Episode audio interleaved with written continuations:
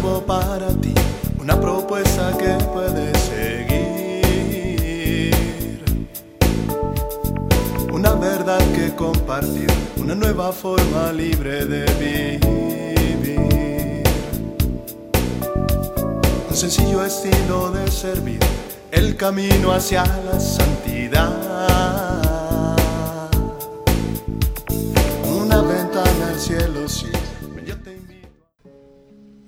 Hola, qué gusto encontrarte en otra cápsula de paz y bien. Vamos a pedirle al Espíritu Santo que nos ayude a tener estos momentos de paz, de reflexión, de encuentro con el Señor.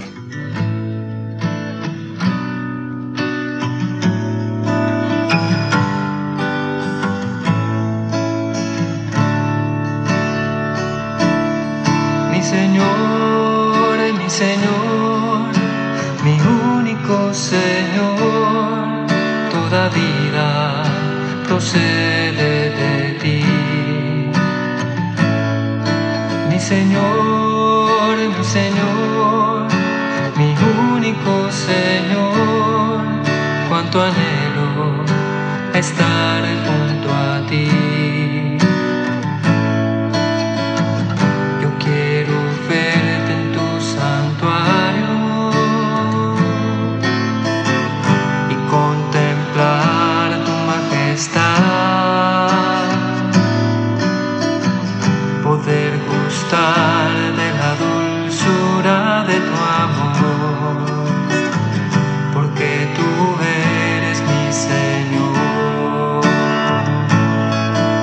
Señor, mi Señor, mi único Señor. Bueno, esta canción es la canción que tenemos el Señor y yo.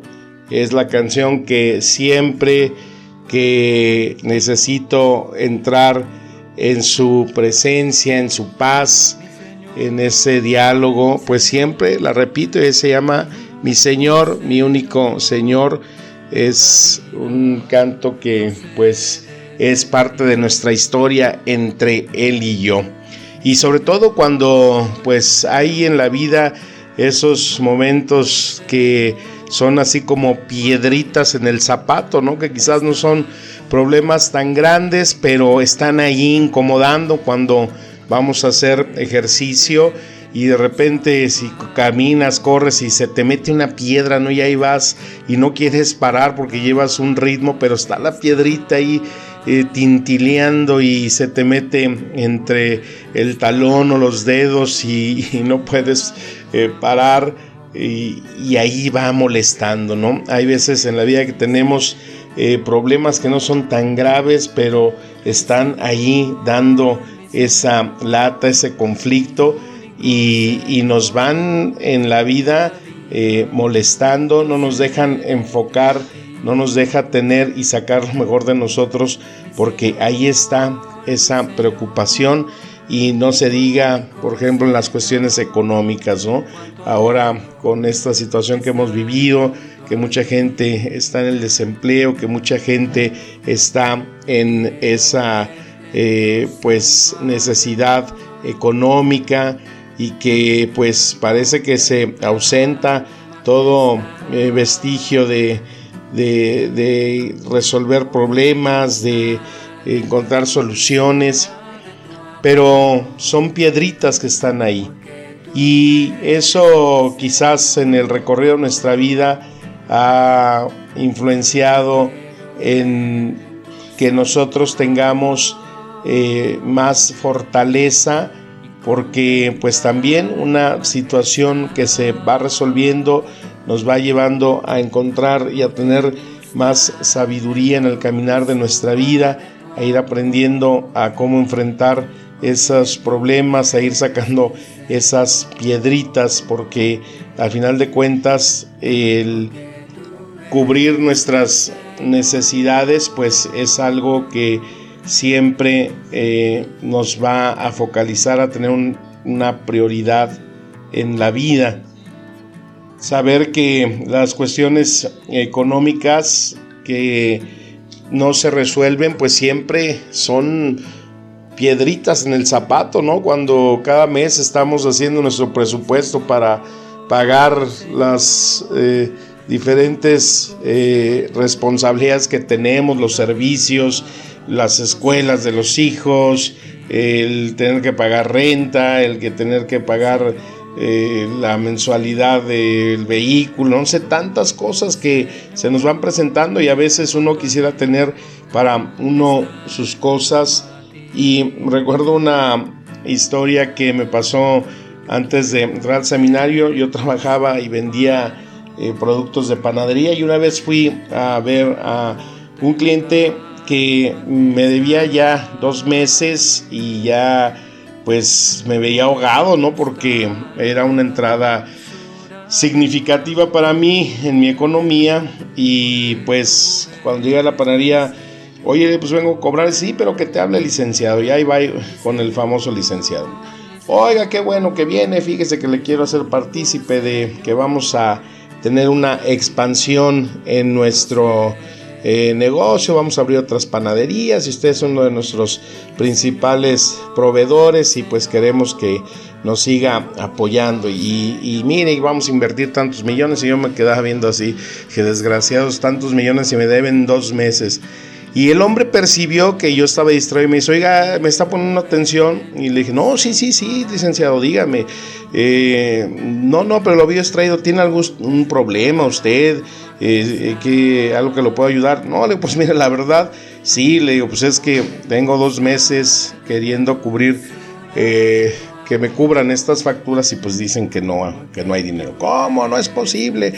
Le habla a la secretaria, a ver que venga el gerente de la tienda inmediatamente. Oiga, ¿por qué no le han pagado aquí al señor Teisier? Es que em, no es posible, yo aquí hablando la expansión y ustedes no le pagan. No, es que no ha habido problemas. Tráigale inmediatamente su cheque. Pues ya al ratito llegaron con el cheque, ¿no? Ya cuando vi el cheque me cambió todo mi eh, semblante, ¿no? Ya estaba sonriente, ya sentía el dinero en mi bolsillo. Entonces, con el problema resuelto, pues inmediatamente, dígame licenciado, ¿en qué nos quedamos de su proyecto? ¿En qué panadería vamos a apoyarlo? Pues sí, eso pasa cuando cubrimos nuestros eh, problemas, cuando tenemos resueltas nuestras necesidades y ahí esa piedrita en el zapato se ha quitado, ¿no? Eh, piedritas, ¿sabes? Que son tan, mm, podemos considerarlas insignificativas, insignificantes, pero no nos dejan avanzar en la vida, ¿no? No sé si te acuerdas en la juventud cuando te salía un grano, un barro. Híjole, era lo peor del mundo, ¿no? El acné. Era como un catra, todos te veían como si fueras un monstruo y tú que no sabías qué ponerte y salían productos. O sea, son detallitos en la vida que nos van acompañando, pero cómo nos van molestando, ¿no? Eh, eso que forma parte de nuestra historia y que pues nos va acompañando en la madurez de nuestra vida. ¿Cómo vamos quitando esas piedritas en el zapato? ¿Cómo vamos buscando encontrar esa paz a la cual estamos llamados? Hay una historia de un rey que ofreció un gran premio para un artista que pudiera en una sola pintura dibujar la paz perfecta.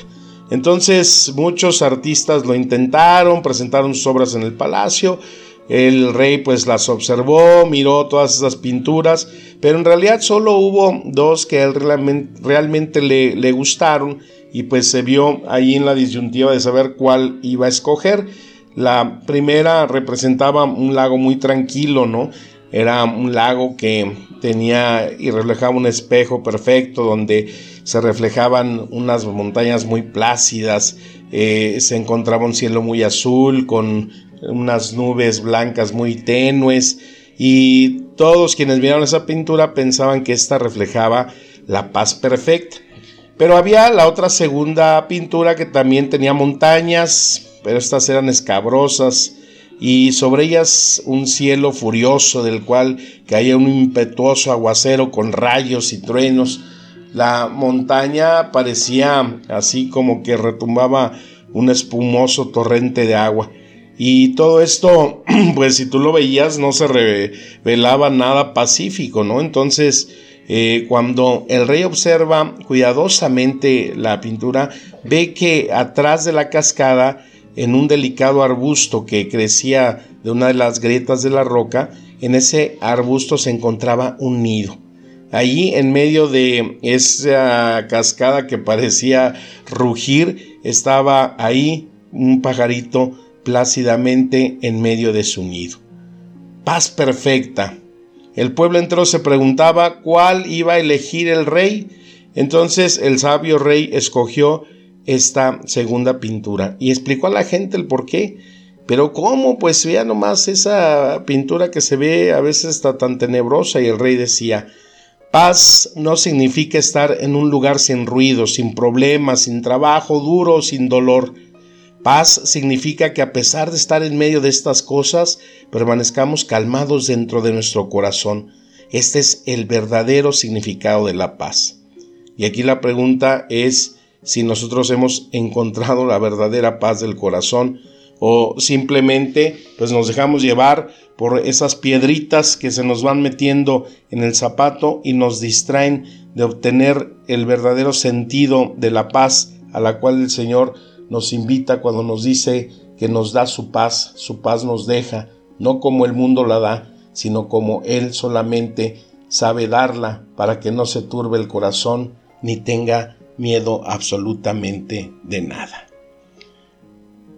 Que la palabra nos siga administrando espíritu y vida. Te mando un saludo grande de paz y bien.